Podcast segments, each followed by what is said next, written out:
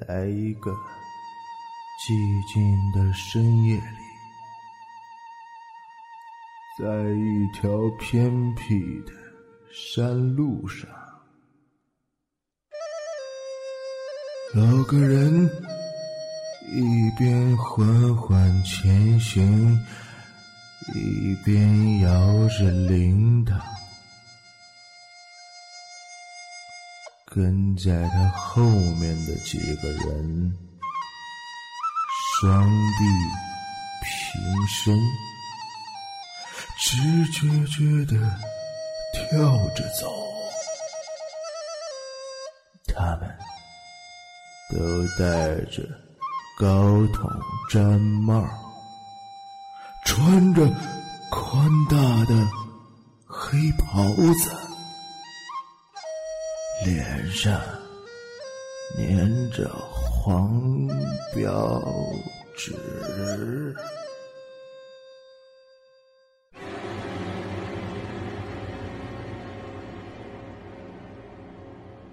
这里是 FM 四幺九八五，欢迎收听陈凯微电台。我是主播程凯，今天我要为您讲述的这个故事的名字叫做《赶尸》第三集，作者周德东，由程凯为您播讲。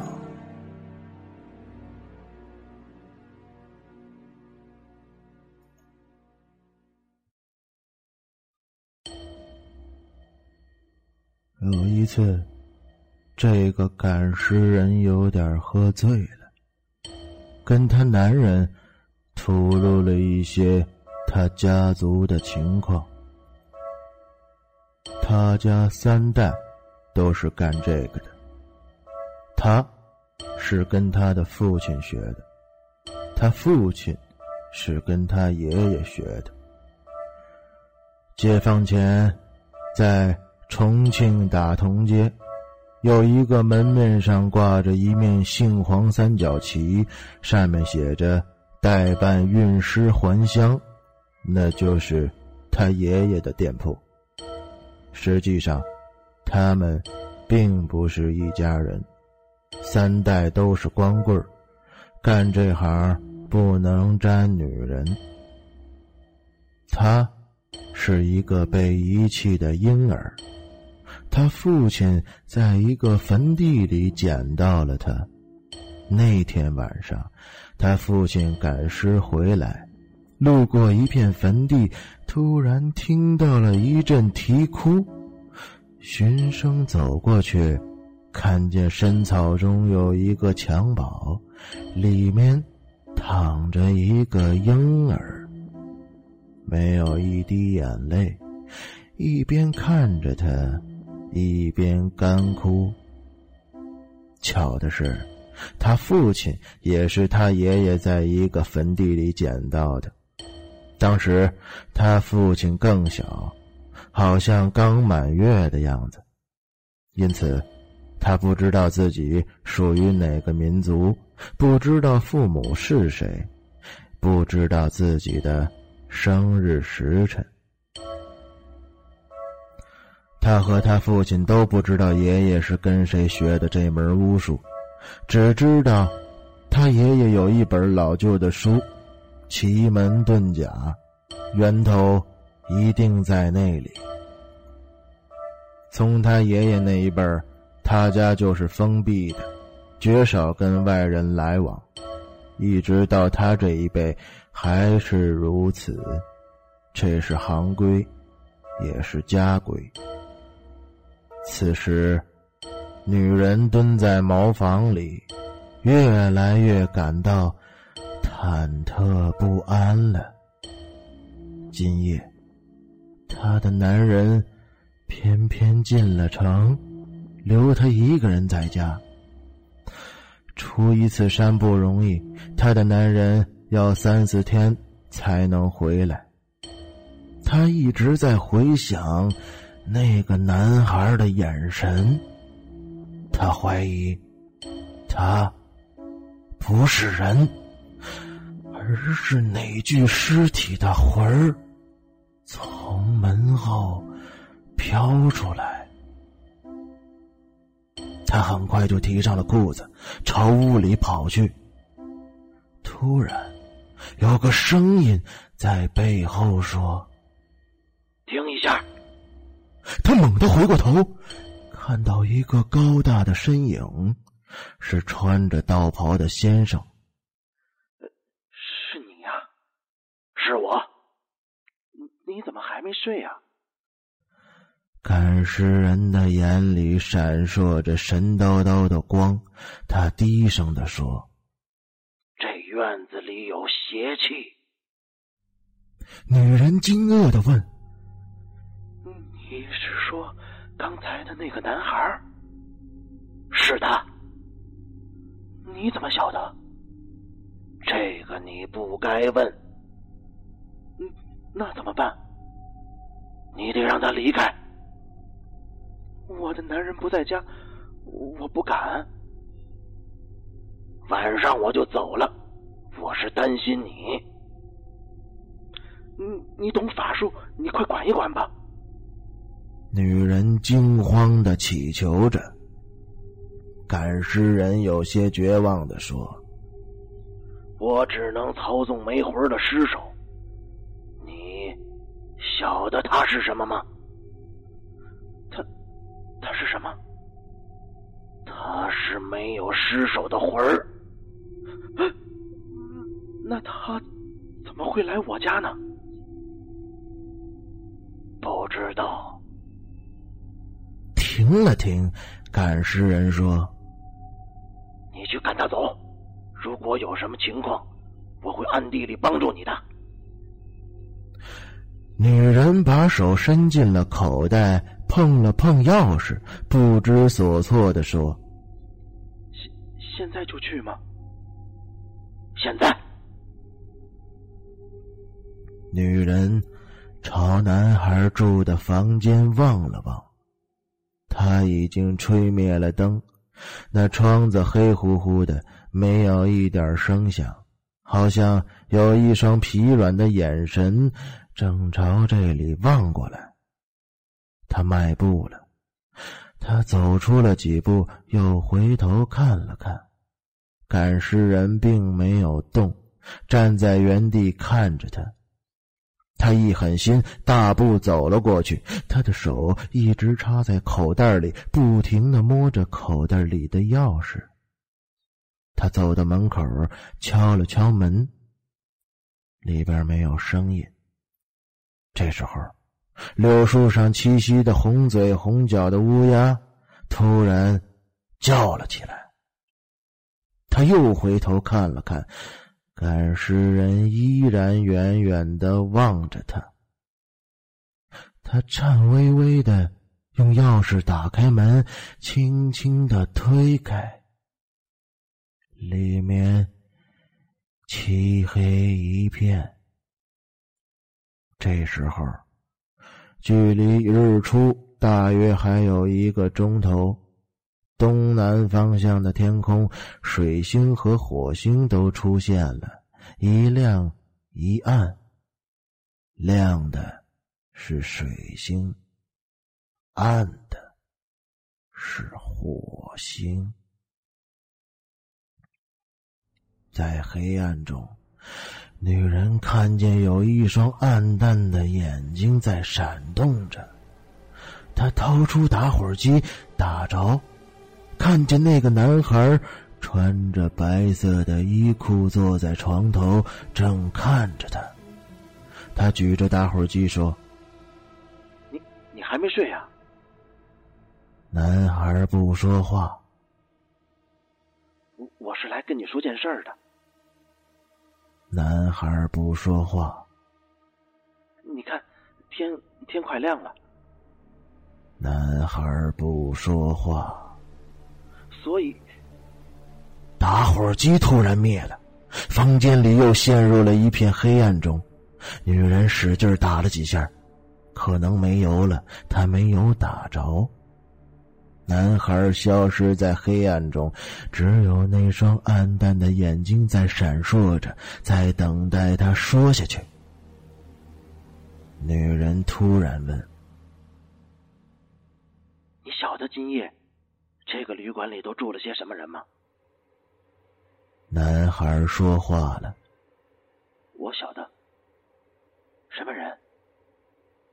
我看见大门口后那些鞋了。那你怎么还进来？我就是来找他的。谁？那个穿道袍的先生。你找他？我要做他的徒弟。女人愣了。你想学什么呀？男孩低低的说：“万里行尸。”静默，只有外面的乌鸦在叫，长一声，短一声。女人问：“你为什么不种地呀？”男孩似乎笑了笑，说：“实话告诉你，我是个逃犯。你犯了什么罪？你别问。为什么？我说出来，你会害怕的。我不怕。盗墓，盗墓，对，偷死尸。”女人一惊。前一段时间，曾经有两个偷死尸的人住在他家里。这一带的山民一直生活在闭塞的深山老林里，死了并不火化，依然全尸土葬。那些盗尸的人用三米多长的铁制的铁探子探测到棺材的位置，再用铁锹挖。挖到尸体之后，就戴上手套，把尸体装进尼龙袋，背到女人家，用刀子割掉皮肉，放进缸里，用双氧水漂白。你偷尸体干什么呀？卖钱？有人买尸体？听说他们把尸体运到城里一个高校，再卖给一个专门。为人体做解剖的教授做标本，那你怎么运走尸体？背？偷过多少？十几具吧。半个月前，我挖出了一个十七八岁的男尸，本以为会卖上好价钱，却被人撞见，报了警，我就连夜。躲进山里，藏起来了。女人忽然有了一种猜测：这个男孩真是一个魂儿。他的尸首被人偷了，现在他在寻找自己的气味，追到了他家来报复了。想到这儿，他全身的鸡皮疙瘩都起来了。你家在哪儿啊？原村哪个原村啊？女人在这个山里长大，从没听过原村在元河岸边，离这里有七十多里路。那你怎么知道我家可以住宿啊？听一个人说的，他也偷死尸，而且在你家里住过。他告诉我，确实有赶尸这回事儿，赶尸人就住在你家里。我在这儿等他们好几天了。那你过去跟先生谈谈吧。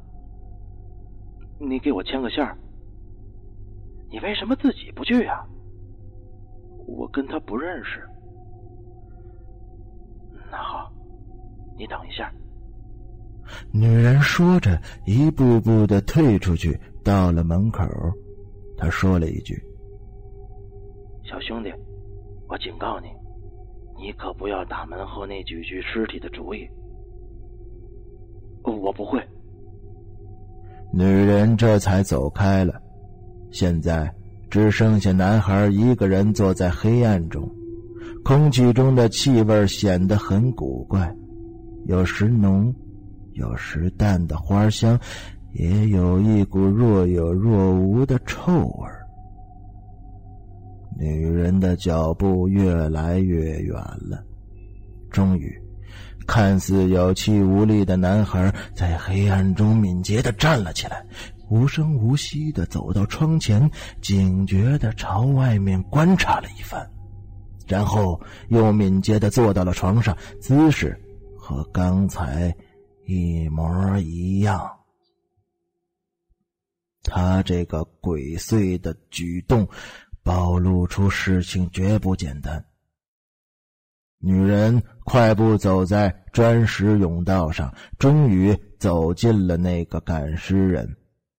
这时候，天上的月亮已经不见了，四周很黑，似乎到处飘荡着黑黝黝的死尸，它们飞起来，像洁白的天使一样。无声无息，赶尸人直直的站着，面容模糊，也像一具僵尸。女人停在他跟前，干咳了一声：“是我。他离开了吗？没有。为什么？他好像是个人。你看门后那几个像不像人？”女人似乎抖了一下，说：“他他他说他是盗尸的，警察正抓他，他想给你做徒弟。”赶尸人笑了起来：“你笑什么？没什么，你睡吧。到底怎么了？我也该睡觉了。”赶尸人一边说一边笑着。朝自己的房间走去了。女人追了几步，拉住他的袖子：“先生，你告诉我。”赶尸人注视着女人的脸，终于说：“ 他是来索我命的。”光天化日。东方微微的亮了起来，天空阴沉沉的，似乎要下雨。女人起来了，她腰间扎着扣花围裙，在杀一只野鸡。院子里确实有很多花，清一色的都是兰花。房后生长着密集的竹子。还有一丛丛茂盛的野草，远处是深山老林、古木参天，更远处群峰罗列，直觉觉的站着，像一排排清脆的死尸。在晨光中，猩红色的大门后，那些鞋子暴露的一清二楚，纹丝不动。一双棕色圆头皮鞋，一双白色旅游鞋，一双黄胶鞋，一双懒汉黑躺绒布鞋，一双花花绿绿的布鞋。鞋上面都是厚厚的尘土。花花绿绿的布鞋是女性。高大的赶尸人也起来了。他来到院子里看女人杀鸡，他脱下了那身蓝色的道袍，换上了一身洗得发白的劳动布衣裤，袖口都起了毛边女人朝男孩的窗户瞄了一眼，小声的说：“他还没起来。”赶尸人没说什么，只是。看那只死到临头的野山鸡没有表情，也许是因为他那张黑脸太长了，想制造点表情得调动大面积的肌肉，是一件不容易的事儿。那只野山鸡非常的鲜艳，羽毛花花绿绿的，就像大门后那双女尸的鞋。女人不再说什么，一只手抓紧野山鸡的翅膀，另一只手举起菜刀，猛地剁下去，鸡头就掉了，鲜血涌了出来。无头的野山鸡在女人手中疯狂的扑棱了很多下，终于软了下来，一下下的抽搐。接着，女人端出一锅开水，把死鸡扔进去烫毛。野山鸡变得湿淋淋、热腾腾的，散发着满院子的臭味把尸体的味道都盖住了。转眼。那美丽的羽毛就脱落在地，变成了一堆堆难看的垃圾。一只无头鸡赤条条的躺在盆中，爪子伸得直直的，变得僵硬。女人用围裙擦了擦手，嘀咕道：“我去采点蘑菇来。”说完，她一个人走出了院子。刚刚为您播讲的是周德东惊悚小说《赶尸》第三集，由陈凯为您播讲。感谢您的收听，我们明天再见。